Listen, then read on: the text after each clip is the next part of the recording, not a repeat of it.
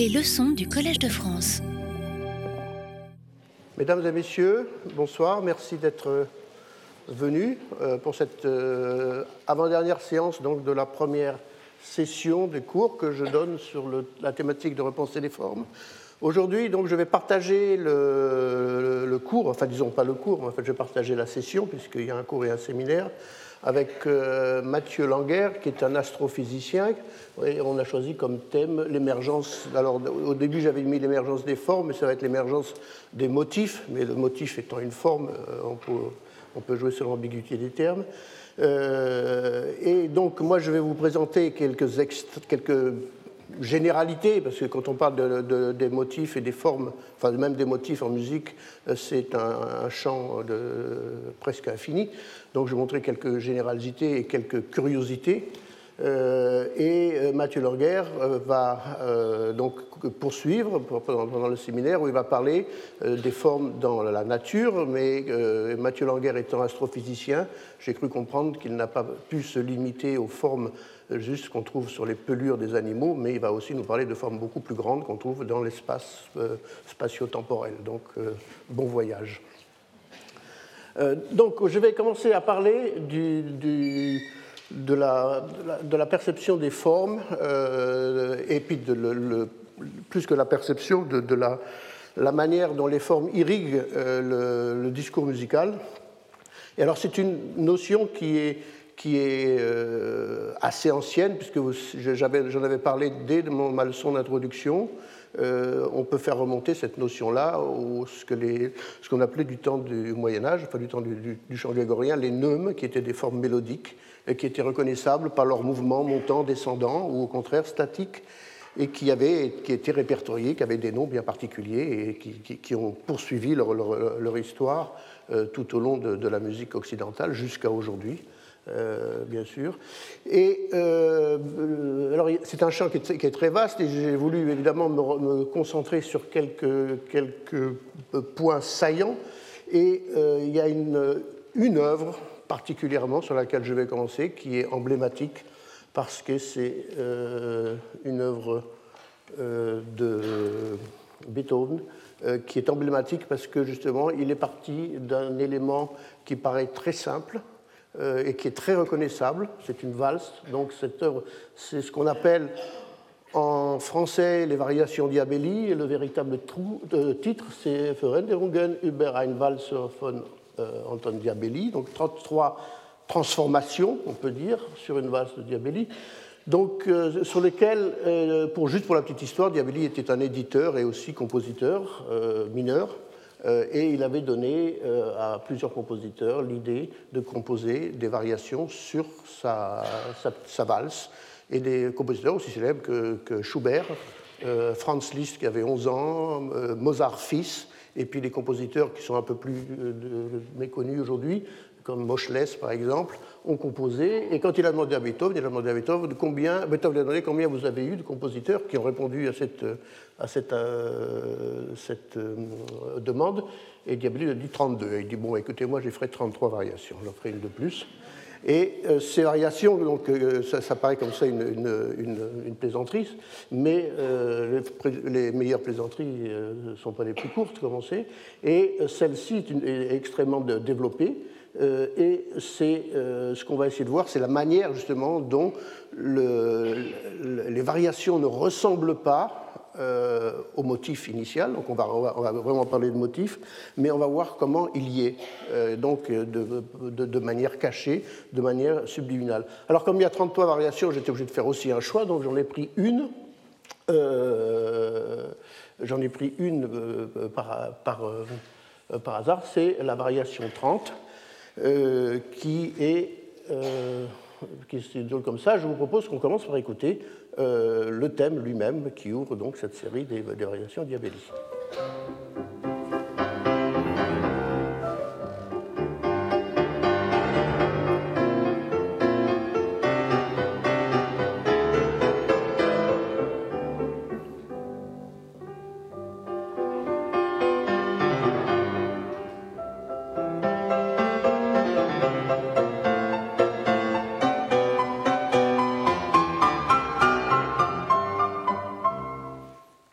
Je n'ai pas mis les reprises, parce qu'on reprend deux fois chaque, chaque, chaque motif, mais je n'ai pas mis le registre pour les questions de, de, de, temps.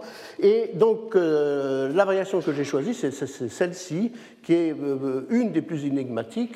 En tout cas, c'est une des plus euh, éloignées du schéma original et même de l'expression originale, puisque maintenant que vous avez un peu dans l'oreille cette valse qu'on vient d'entendre, voici ce que donne cette variation.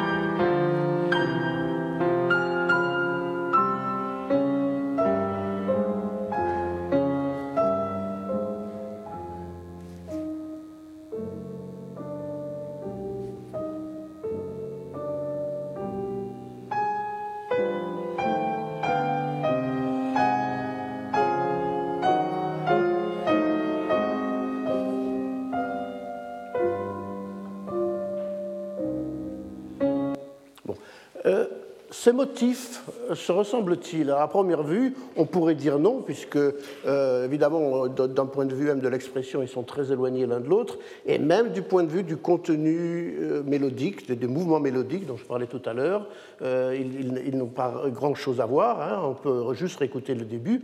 Voici cette variation.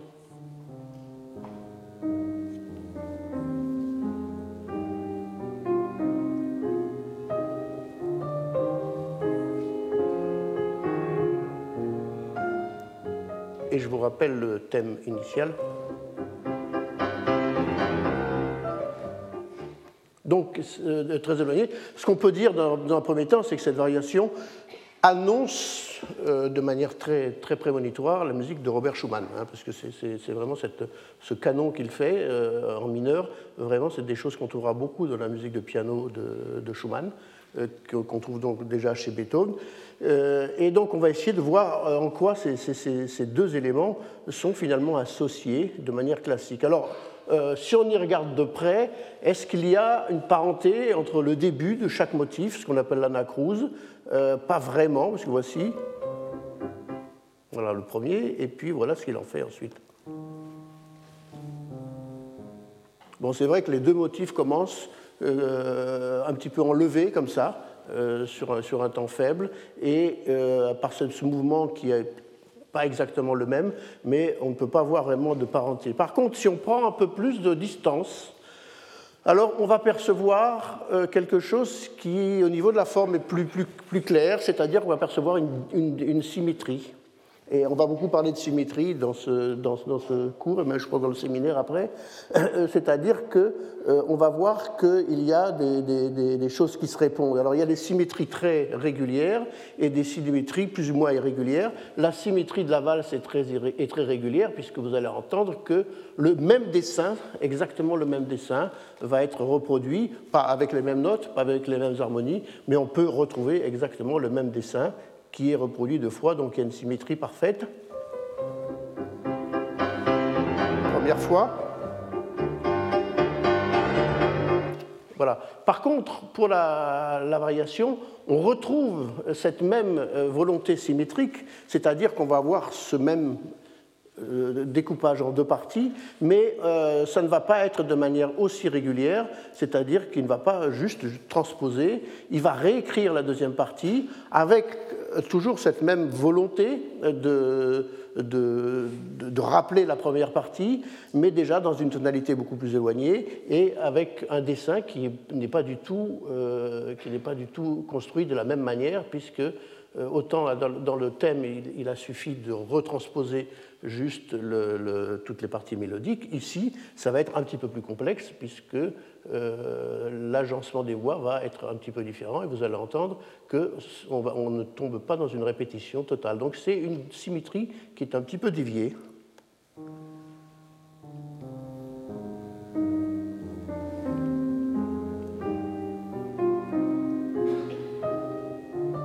Deuxième fois.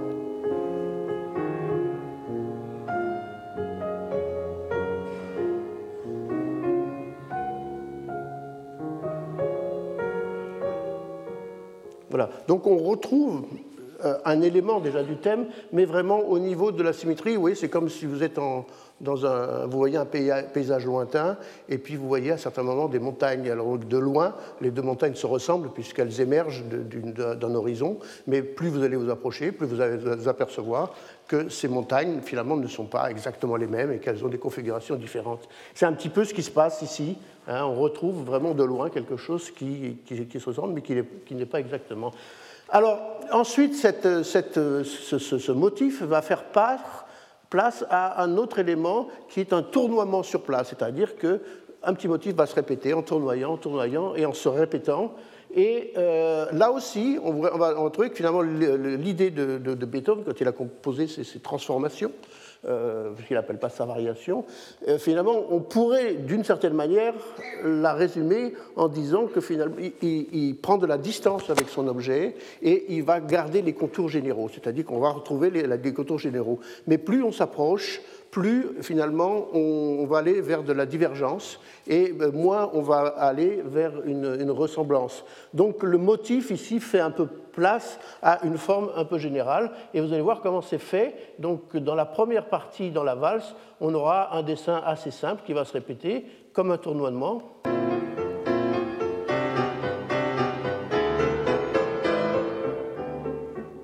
Là, c'était évidemment quelque chose qui se répète un peu euh, mécaniquement, euh, et on voit exactement le même, motif, pour le coup, euh, ici, qui se répète. Hein, on peut juste le réécouter, mais faites bien attention au motif lui-même.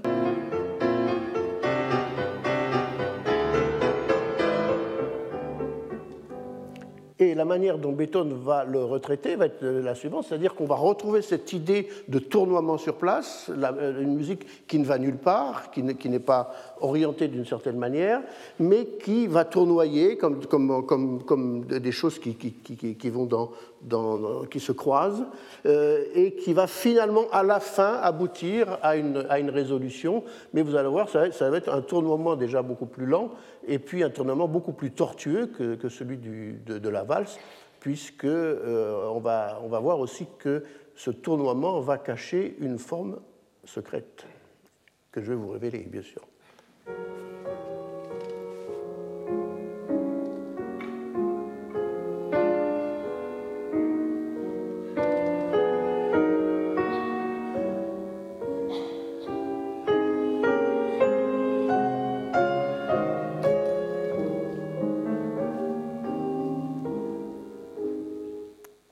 Donc on a eu ce, tournoiement.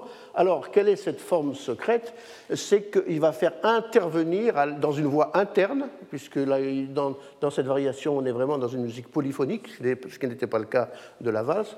Euh, on va, on va, il va y avoir une voix interne que j'ai notée en rouge, mais que vous allez entendre parce que le, pianiste, qui est le grand pianiste russe Grigory Sokolov, l'a fait volontairement entendre, et à juste raison, à mon avis, puisque euh, ça va nous révéler quelque chose. On va réécouter juste ce petit passage.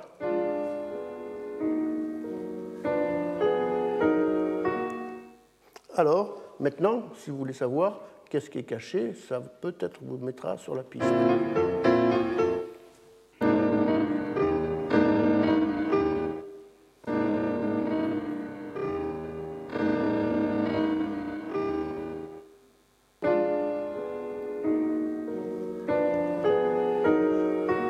Pour avoir ça, je me suis permis, je me suis aussi permis plusieurs dans, dans cette conférence, des petits bidouillages sonores, c'est-à-dire que j'ai pris l'enregistrement et je l'ai ralenti, je l'ai transposé, je l'ai ralenti de manière à le faire coïncider, c'est-à-dire qu'au début vous entendez l'original du thème et ensuite c'est ralenti, ralenti encore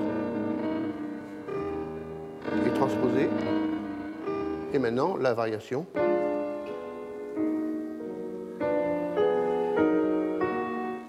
Donc on voit que ce motif du tournoiement, autant on a le tournoiement qui reste, je dirais, la, partie principale, c'est ce qui va nous guider, euh, et au début on se dit, il se fiche totalement du motif lui-même. Non, le motif, il intervient par-dessous, par cette voie intermédiaire euh, qui, se glisse entre les deux. Alors, ce qu'il y a aussi, c'est que, euh, toujours maintenant, on va prendre encore de la distance, comment est-ce qu'on peut caractériser quelque chose qui est très, très pratique et puis très fort pour, la musique? C'est ce qu'on appelle les profils, c'est-à-dire, comme je parlais des neumes tout à l'heure, est-ce que ça monte, est-ce que ça descend ou est-ce que ça reste sur place Il n'y a pas 36 solutions, il y en a trois, ou ça monte, ou ça reste sur place, ou ça descend. Et donc, euh, on a ici euh, juste une petite, euh, petite chose où on va voir que le premier motif de la valse, enfin le début, est plutôt statique, je dirais, c'est-à-dire qu'on a cette, cette, basse qui est tout à fait traditionnelle, mais c'est un motif qui a plutôt tendance à aller, enfin, dans sa résolution, vers la descente.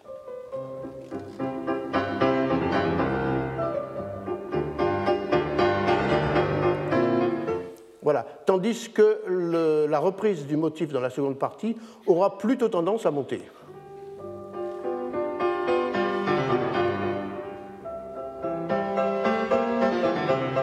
Voilà, une tendance plutôt descendante, plutôt ascendante, chose que euh, va, euh, alors lui, euh, grandement accentuer, c'est qu'on va, on avoir cette, cette, cette chose qui, faisait assez souvent, qui se faisait souvent à l'époque, euh, c'est-à-dire qu'on va avoir des motifs qui vont descendre, chaque motif descend, mais comme c'est fugué, comme il y a des canons, la deuxième voix va être plus haut, la troisième voix va être plus haut, la quatrième voix va être plus haut. Donc on va avoir comme ça quelque chose qui va se monter en étage, mais tout en descendant, comme une, chose un petit peu contradictoire.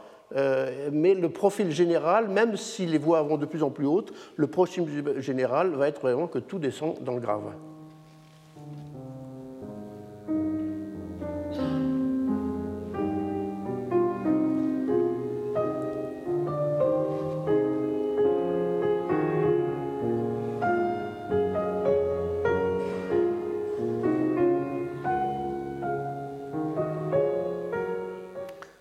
Alors que dans la deuxième partie, qui était plutôt montante, eh on va voir le contraire, c'est-à-dire que là, ça va toujours partir du, du, grave et les voix vont aller vers de plus en plus aigus, mais chaque voix elle-même va avoir tendance à monter.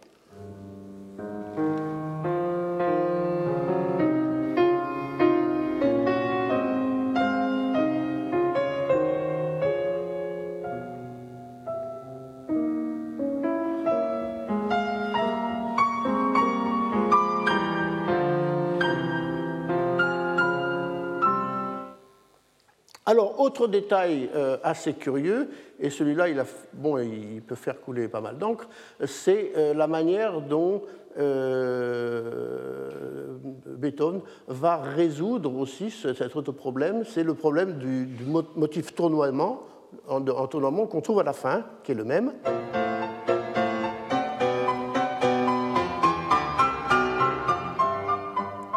Et qui devient ceci?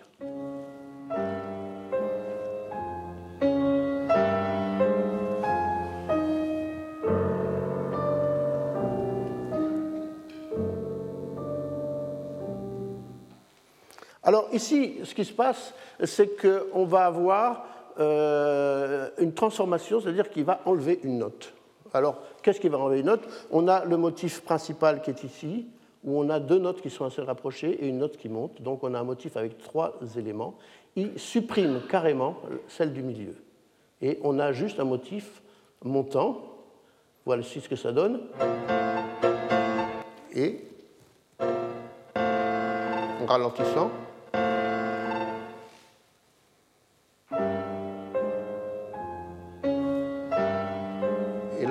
de la variation. Euh, c'est encore plus, euh, c'est encore plus criant, c'est qu'ensuite il va faire la même chose dans la deuxième partie de ce motif, qui est celle-ci.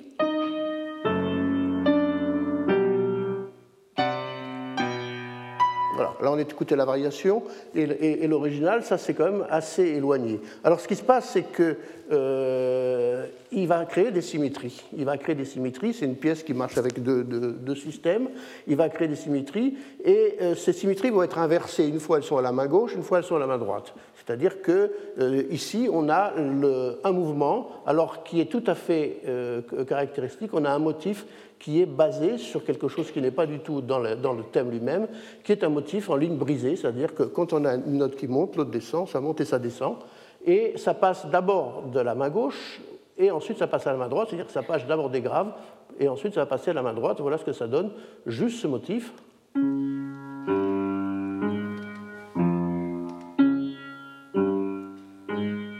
Et ensuite en haut,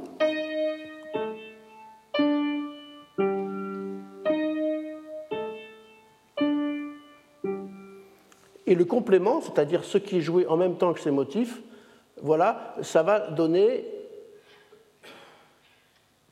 ce qui aurait été, alors je vais reconstituer, ce qui aurait été la véritable version s'il y avait eu une véritable symétrie.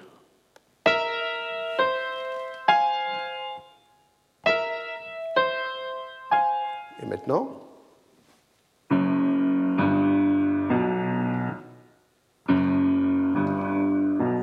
on reconnaît bien euh, le motif. Or, ce n'est pas ça qui se passe. Ce qui se passe, c'est ça.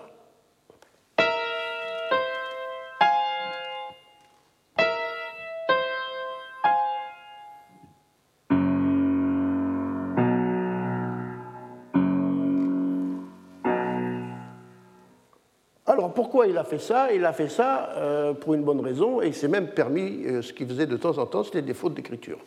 Hein, on trouve chez Beethoven des fautes d'écriture volontaires alors qu'il n'était pas là pour. Il faisait pas ça pour épater le bourgeois, comme on dit. Il faisait ça parce qu'il cherchait autre chose. Il cherchait autre chose et il cherchait à créer des relations qui n'étaient pas incluses dans le système sur lequel il composait, mais qui voulait imposer à la musique. Et euh, ces fautes d'écriture, alors je ne veux pas vous rentrer, mais pour les gens qui ont fait un petit peu d'harmonie, bah, ça, ça s'explique de la manière suivante, c'est qu'on a ici des sensibles qui ne se résolvent pas sur les toniques. En général, en musique tonale, la sensible se résout sur une tonique. Et là, elle se résolve sur une autre c'est-à-dire que la résolution est omise. Et donc, s'il avait résolu la sensible sur la tonique, on aurait eu ce motif de trois notes. Mais comme on n'a pas la deuxième note, finalement, ce qu'il enlève, c'est la, tonique. C'est la tonique, donc on a une sensible qui se résout sur euh, une autre note. Alors, ça pourrait être euh, juste euh, une, une, incongruité ou quelque chose. On va voir que là aussi, il y a encore quelque chose qui est très caché, c'est que vous allez voir que cette non-résolution va ramener à quelque chose du motif que vous connaissez déjà.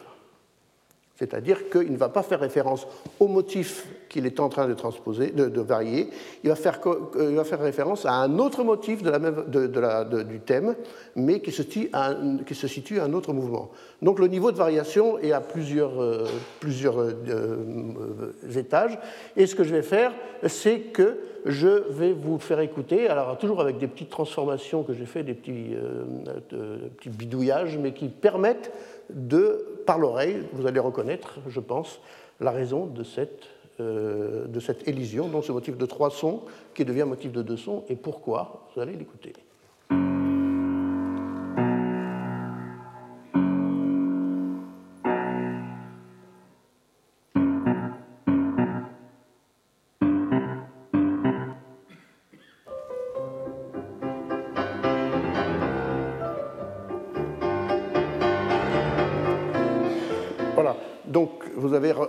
Cette marche de basse qui était là, qui était quand même cachée euh, dessous, mais qui, par justement ce, changement de symétrie et cette, déformation du motif, a fait référence à cette, euh, euh, à cette autre partie du motif. Alors, autre élément, dans une autre œuvre de Beethoven, qui, qui m'a aussi toujours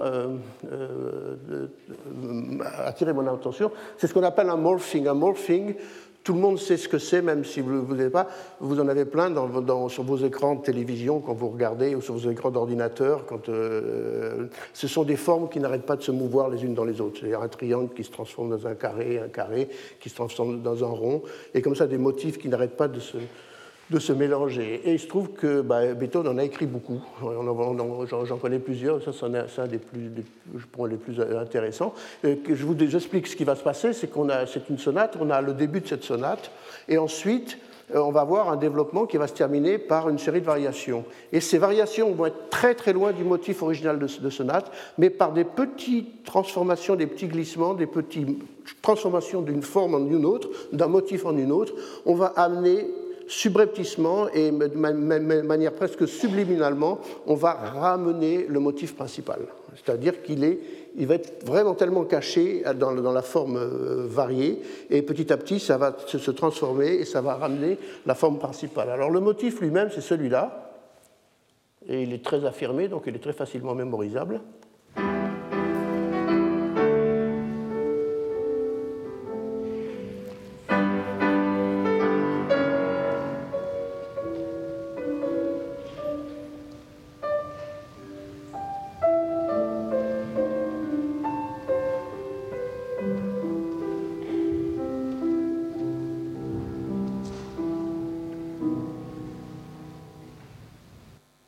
Alors voilà ce que ça va donner. Euh, le thème principal, on pourrait mettre un petit peu plus fort, je pense, s'il vous plaît, la, diffusion. Euh, voilà ce que ça va donner. Le motif principal va arriver, et, euh, il va arriver de manière cachée, et il va être totalement caché dans ces, tournoiements, là encore des tournoiements, des, passages de, de, virtuosité, et qui vont petit à petit se ralentir, et qui vont petit à petit donner naissance à quelque chose. Alors, Là, je vous le montre euh, juste la partition. On va l'écouter d'abord.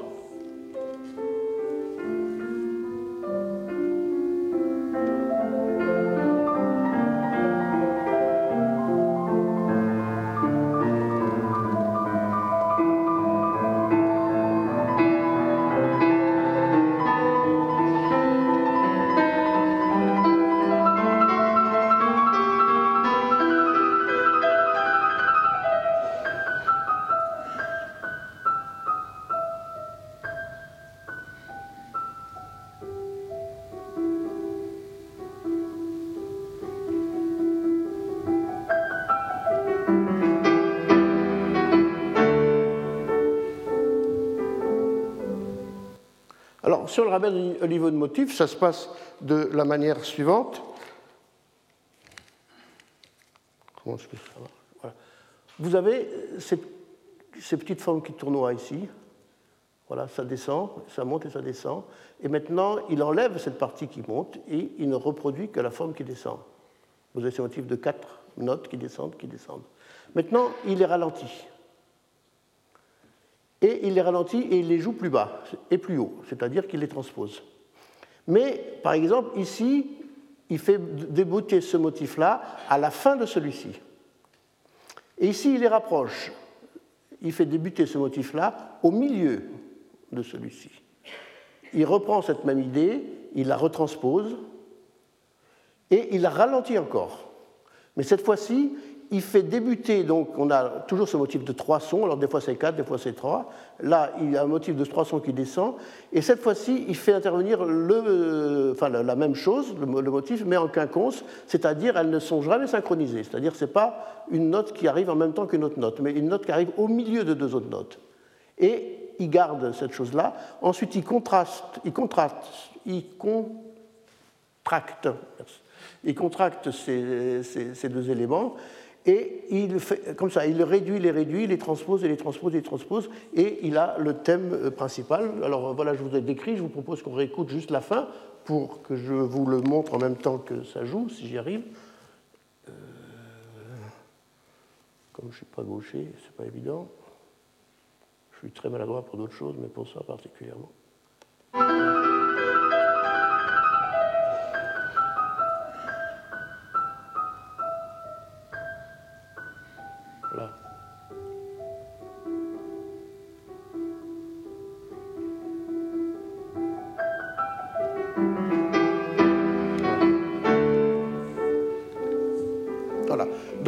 On a comme ça aussi ce, motif qui est par, par, morphing, donc, qui, produit une forme très lointaine et qui euh, qui, aboutit euh, au motif principal. Ce qui est intéressant quand je dis une forme tournaine, c'est que c'est une forme dans ses variations qui nous paraît tout à fait classique, tout à fait banale. Et c'est ça que Beethoven faisait très souvent, c'est-à-dire qu'il prenait des, éléments de, l'histoire, qui, étaient, qui faisaient partie de l'histoire de la musique, qui étaient euh, très, très classiques, mais il en tirait autre chose.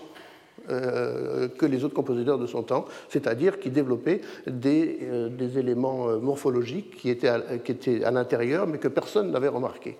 Et donc il en faisait un traitement semblable.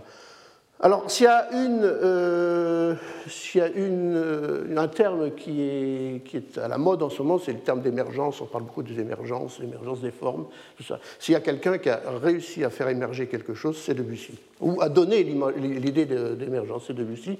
Et j'ai choisi comme, second exemple un extrait de la mer, le début de la mer, alors qui, qui, a, qui, a, cette double fonction. Ça a une fonction poétique, c'est-à-dire que ça s'appelle De l'aube à midi sur la mer, et cette introduction est censée nous euh, faire euh, nous décrire, enfin nous suggérer la mer vraiment qui est euh, à l'état de repos et qui petit à petit va s'agiter, va s'agiter, va s'agiter pour donner naissance à, à, quelque chose de beaucoup plus profond. Bon, tout le monde le connaît, mais je veux dire, ça ne fait pas de mal de le réécouter quand même.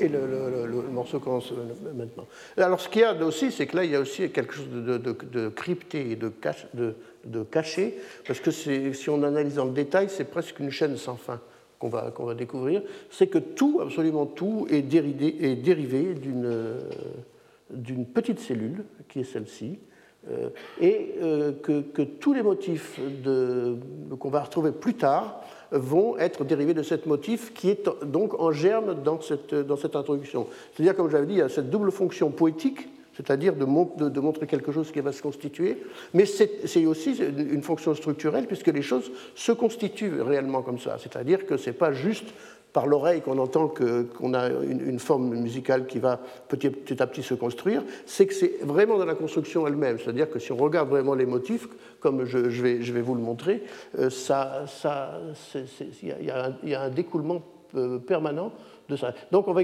réécouter le début de cette introduction et j'ai ressouligné au piano juste les notes qui appartiennent à ce motif euh, et qu'on va entendre.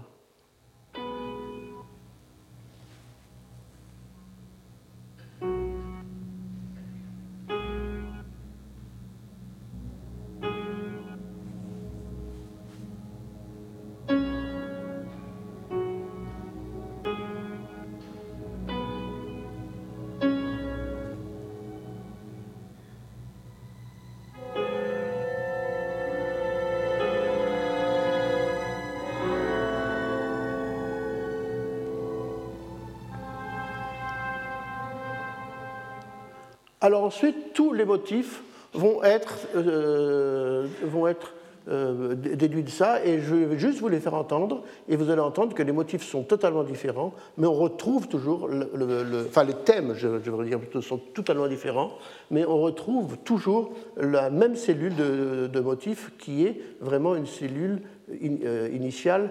Et comme je dis, plus on avance dans l'œuvre, plus on s'aperçoit que tout est relié. Vous savez, Debussy a toujours eu l'image d'un musicien, on disait qu'il était impressionniste, on, disait qu'il était évidemment intuitif, ce qui n'est pas faux, euh, sans intuition il n'y a pas de musique, mais on le voyait comme un musicien qui était plutôt un improvisateur, qui écrivait sans règles.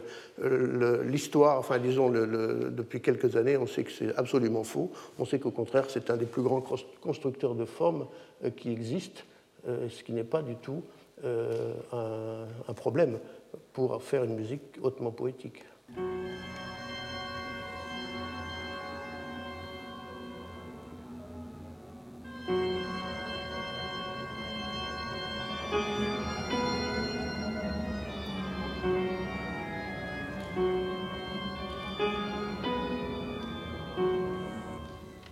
Ensuite, un autre thème assez célèbre qu'on appelle le thème acoustique.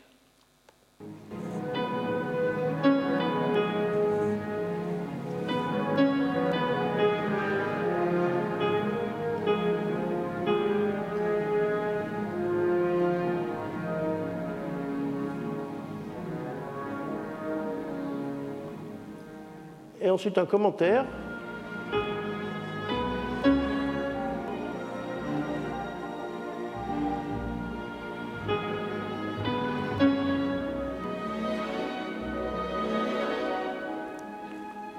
Ensuite, on a des arabesques.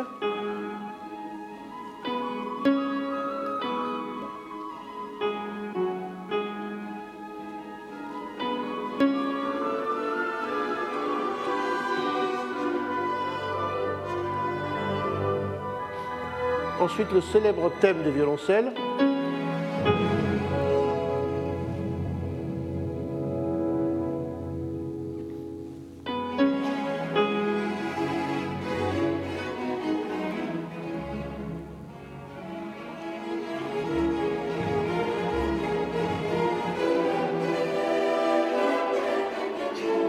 Terminer, le thème euh, qui termine ce mouvement, qu'on appelle le thème de midi,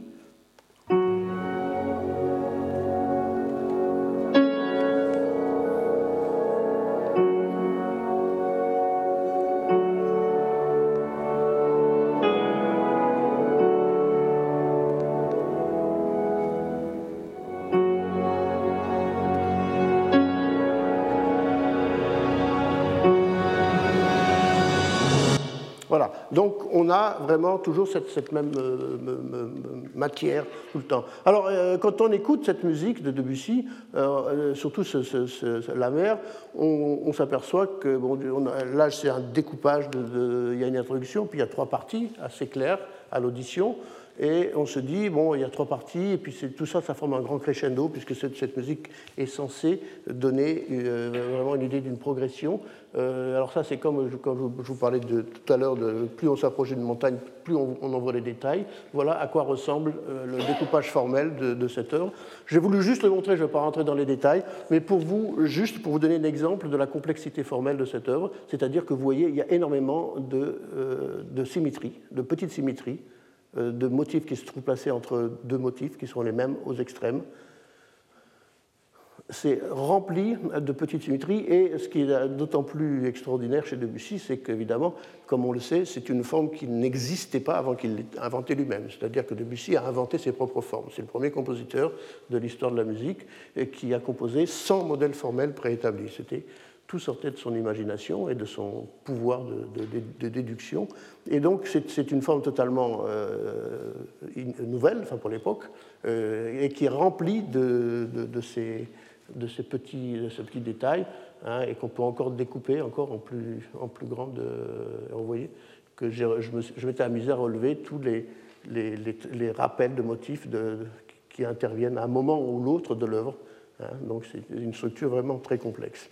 Alors on va passer maintenant à une autre, une autre, euh, une autre, euh, un autre compositeur, et j'ai voulu juste en introduction vous faire lire ce, texte, petite phrase de Wittgenstein qui me paraît totalement décrire l'univers de ce compositeur. Ce compositeur, c'est Anton Webern. Je, vais vous expliquer pourquoi je l'ai choisi aussi. Hein, C'était parce que, euh, comme Wittgenstein l'explique dans ce texte, que je vous laisse le temps de lire,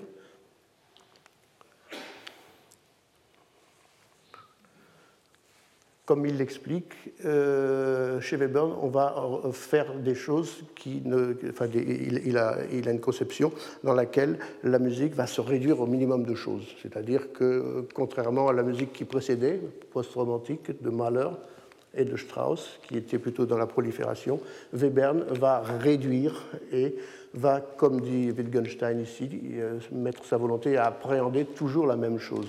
Alors j'ai choisi comme euh, passage une œuvre aussi qui est assez emblématique, c'est les variations pour piano, parce qu'on se dit que voilà, c'est des variations, mais il n'y a pas de thème, il n'y a pas de motif. Alors quand on l'écoute, euh, on dit il n'y a pas de motif, et quand on la regarde un peu plus proche, on se dit il n'y a pas de motif parce qu'il n'y a que des variations. Toutes les variations, on n'arrive jamais à reconnaître quel est l'élément original, quel est l'élément originel de cette œuvre. On va écouter juste la première phrase, le début.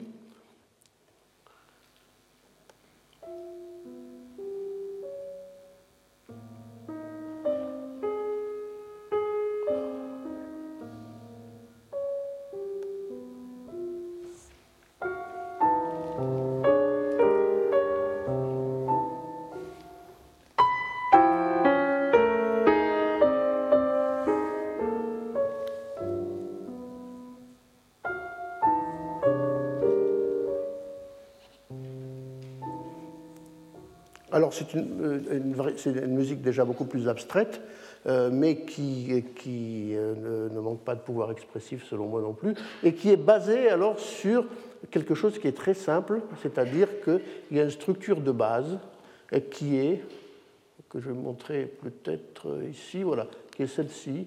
Vous avez un motif qui est, vous avez deux sons d'un côté, un son de l'autre, c'est-à-dire on ne peut pas faire plus simple. Vous avez deux sons plus un son. Et ensuite, quand il va les imbriquer, euh, voilà, on a ce motif-là, deux sons plus un son, deux sons plus un son. Et quand il va les imbriquer, ça va donner ça. C'est-à-dire que tout ce qui est en rouge, c'est les motifs avec deux sons plus un son. Et à l'intérieur, c'est le contraire, un son plus deux sons, ce qui est en vert. Et on voit qu'on a un motif qui se trouve à l'intérieur, qui se trouve imbriqué l'un dans l'autre. Et ce qui est à la main droite, ici, passe à la main gauche ensuite. Et donc, on a comme ça pratiquement toutes les possibilités de motifs qui sont imbriqués, où, par exemple, le même motif se suit lui-même, ou, voilà, ici, on a le motif rouge, le motif bleu, le motif vert. Le motif euh, bleu, c'est trois sons plus un son. Euh, ici, on, vous voyez qu'ils sont imbriqués d'une manière totalement différente, en quinconce, et ici, encore d'une manière totalement différente. Et si on fait la somme de tout ça, on a à peu près toutes les possibilités d'organisation à partir de, ces motifs. C'est ce qu'on a, euh, ce que j'ai montré ici. Alors tout ça, ce serait bien beau si c'était, ça pourrait être une expérience totalement comptable. Or, il se trouve que dans cette, euh, vision, euh, Weber n'est évidemment un compositeur, ce n'était pas, pas, un logicien, ni, ni juste un comptable, comme on reprochait beaucoup aux musiciens de cette époque-là. C'est-à-dire qu'il va jouer sur des niveaux de symétrie. Alors qu'est-ce que ce sera le niveau de symétrie? C'est-à-dire que dans la première phrase, vous allez, ça on l'entend très bien, vous allez voir que la musique de la fin revient à celle du début. C'est-à-dire qu'on a ce qu'on appelle un miroir au début, au milieu, pardon, qui va refléter les mêmes sons. C'est-à-dire que la musique avance et arrive à un miroir, et le miroir va redonner les mêmes sons du début à la fin, et on entend ça très bien dans, euh, dans ce petit cours.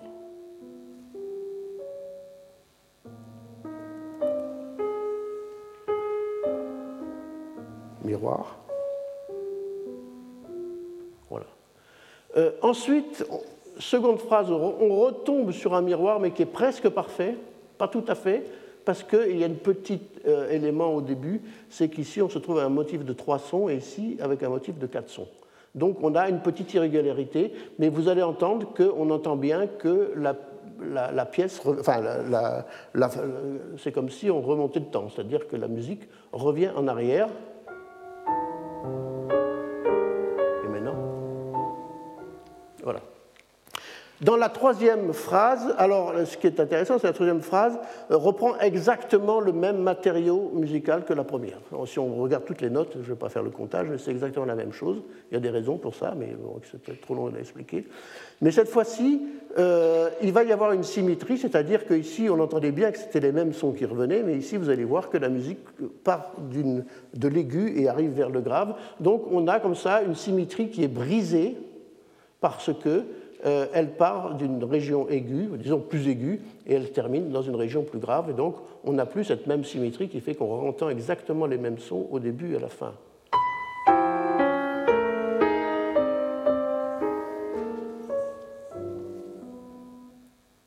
Et puis, cette fois-ci, on retombe sur une symétrie, mais cette fois-ci qui est interrompue parce qu'il intègre un silence au début, mais euh, sinon, on retombe sur une symétrie pas temporel, mais vraiment de son.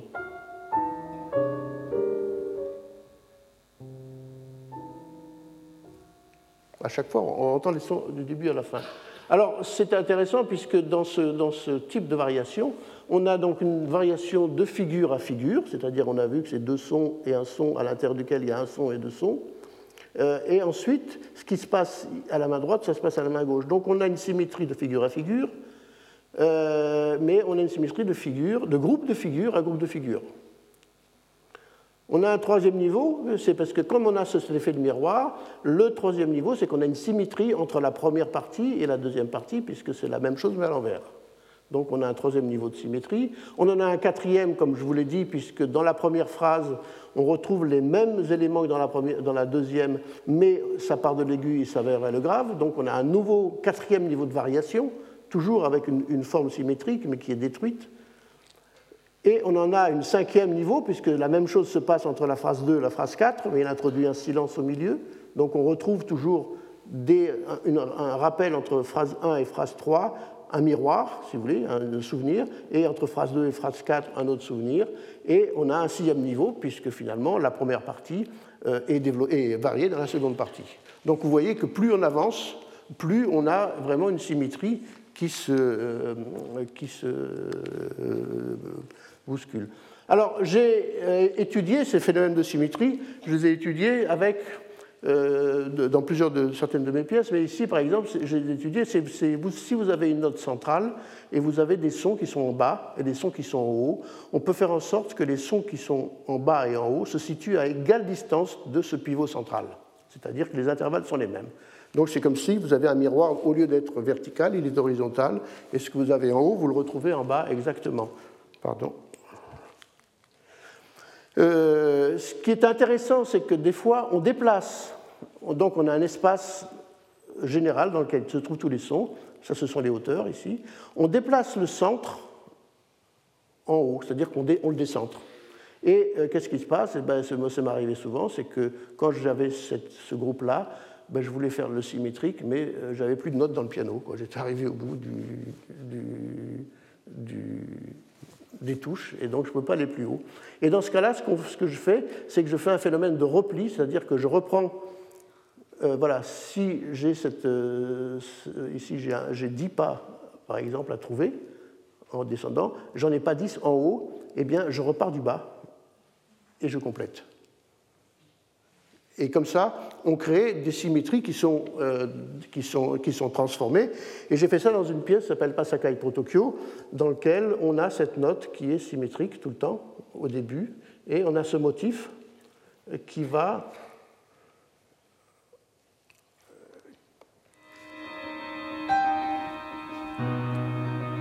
autour de cette note régulière.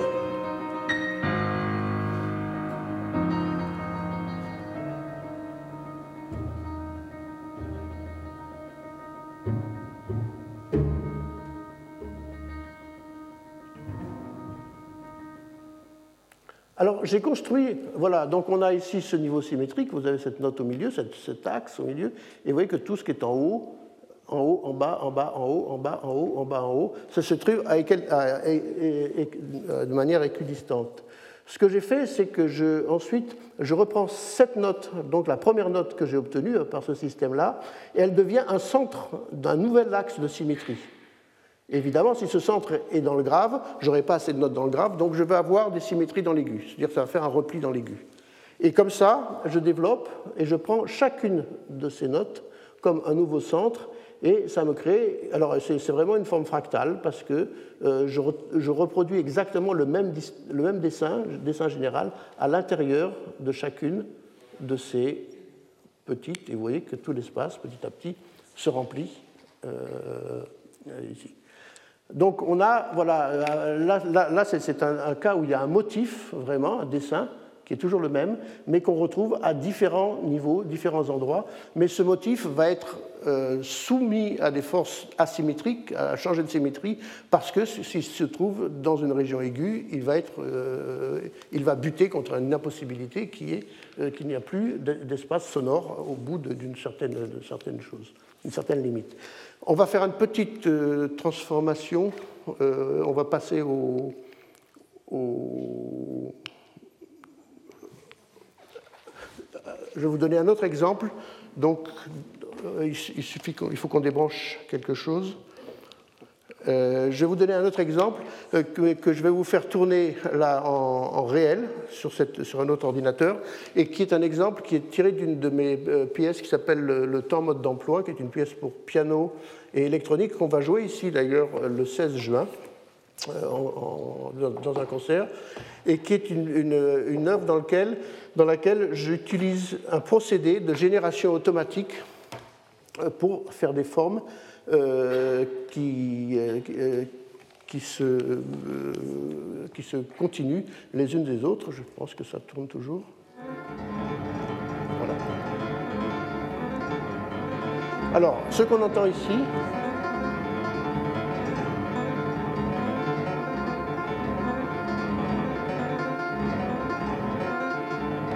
Voilà, ce qu'on entend ici, c'est euh, un, système qui s'appelle l'échelle de Markov. C'est-à-dire ce que vous entendez ici, c'est calculé et c'est composé, je dirais, c'est créé au moment où vous l'entendez. Ce n'est pas, pas, quelque chose qui a été préparé, c'est quelque chose qui se, qui, se, qui se, calcule au moment où vous l'entendez. Et c'est ce un procédé sur lequel je reviendrai dans les cours suivants, euh, que j'utilise souvent, qui s'appelle le procédé des chaînes de Markov, du nom d'un mathématicien russe qui l'avait inventé, mais qui ne sert pas qu'à la musique, qui sert à beaucoup d'autres choses, qui permet euh, d'engendrer des formes, c'est-à-dire que ça trouve on calcule les probabilités d'une note pour aller à la suivante. C'est-à-dire qu'on a, plusieurs notes sur une échelle et on décide que telle note a plusieurs probabilités pour rejoindre d'autres notes. Et donc, avec ces probabilités, on crée des motifs qui sont dominants. C'est-à-dire que si euh, de la note A, j'ai 90% de chance d'aller à la note C, eh bien, euh, finalement, cette forme, ce motif-là va être dominant parce qu'il va venir beaucoup plus souvent. Mais ce qui ne veut pas dire qu'il va être unique. C'est-à-dire qu'il y aura tout un tas de variations. Et donc, ça, tourne de cette manière là et c'est autogénératif, c'est-à-dire que ça, continue à, tourner.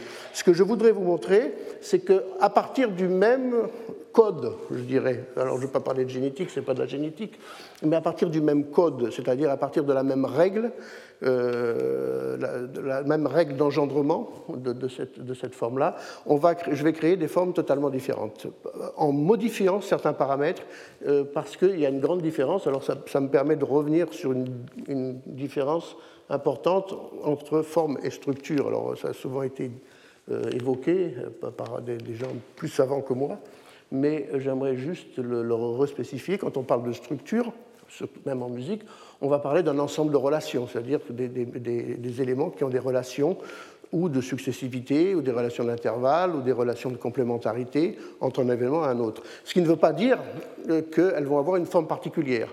Parce que pour avoir une forme particulière, pour acquérir une forme, un élément musical doit posséder énormément d'attributs. Ce n'est pas juste la hauteur, ça peut être le timbre, ça peut être la durée, ça peut être le rythme, ça peut être l'intensité, ça peut être le profil, enfin, ça peut être les modes de jeu, il peut y avoir énormément de choses qui vont participer à à imprimer une forme et à donner une forme. Et la forme, ça va être la réunion de tout ça dans une perception plus ou moins synthétique qui va faire que les différents éléments vont en former un seul pour donner une expression. Euh, alors ici, ce que, je vais faire, c'est que je vais vous montrer, donc euh, je vais faire cette petite démonstration, je vais vous montrer que comment on peut, justement, à partir d'une d'une chose qui se déroule toujours de la même manière, puisque l'algorithme est le même, c'est cette génération euh, markovienne qui va se, dérouler, je vais petit à petit arriver à transformer cette, euh, cette, texture continue, qui est une espèce de grande toccata, en une forme pointilliste. Et vous allez voir qu'à la fin, je vais obtenir des points dans l'espace euh, qui n'auront rien à voir avec le motif de départ, mais vous allez voir que vous allez comprendre la manière dont ça, va se transformer, et ça va vous donner peut-être une petite idée sur la manière dont on compose avec ces machines. Donc voici un état de la matière Donc on a quelque chose qui tourne tout le temps.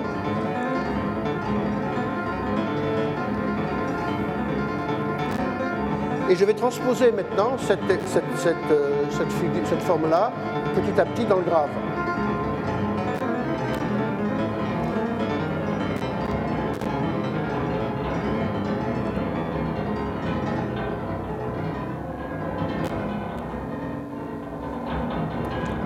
Toujours la même chose. Mais je l'ai petit à petit transformé dans le, euh, transposé dans le grave. Mais ça, ça n'arrête pas de, s'auto-générer euh, au fur et à mesure. Et maintenant, ce que je vais faire, c'est que je vais changer l'ambitus. C'est-à-dire, là, elle est dans un petit ambitus. Et je vais changer l'ambitus, c'est-à-dire qu'on va toujours avoir la même forme qui va continuer, mais ça va être dans un espace un peu plus large.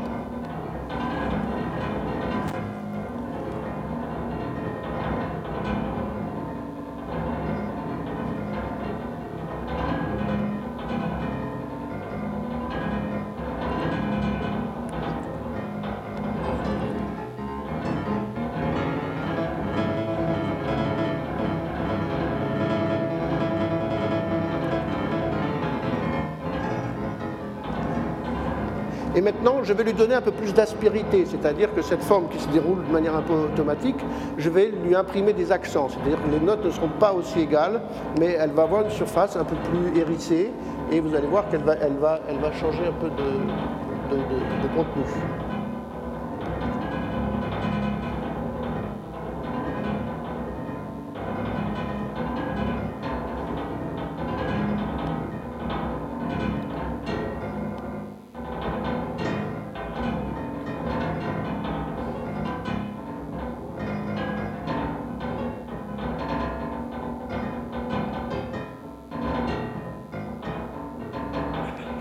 Maintenant, je vais la placer dans un temps beaucoup plus large.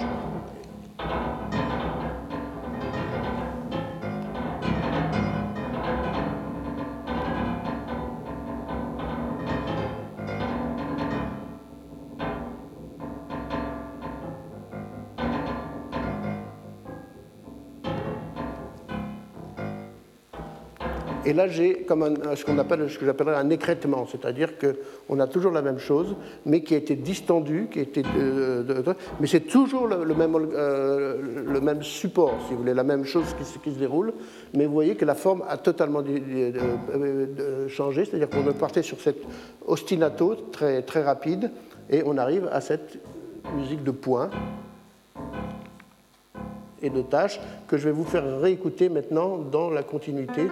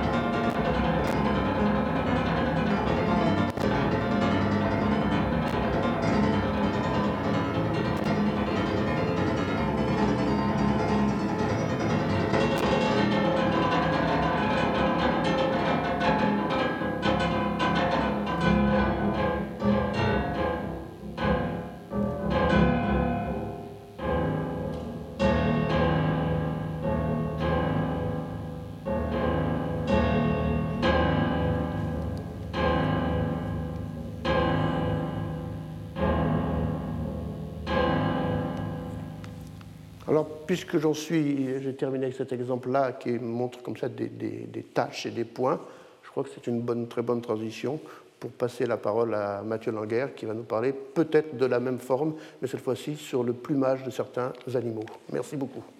Retrouvez tous les contenus du Collège de France sur www.colège-2-france.fr.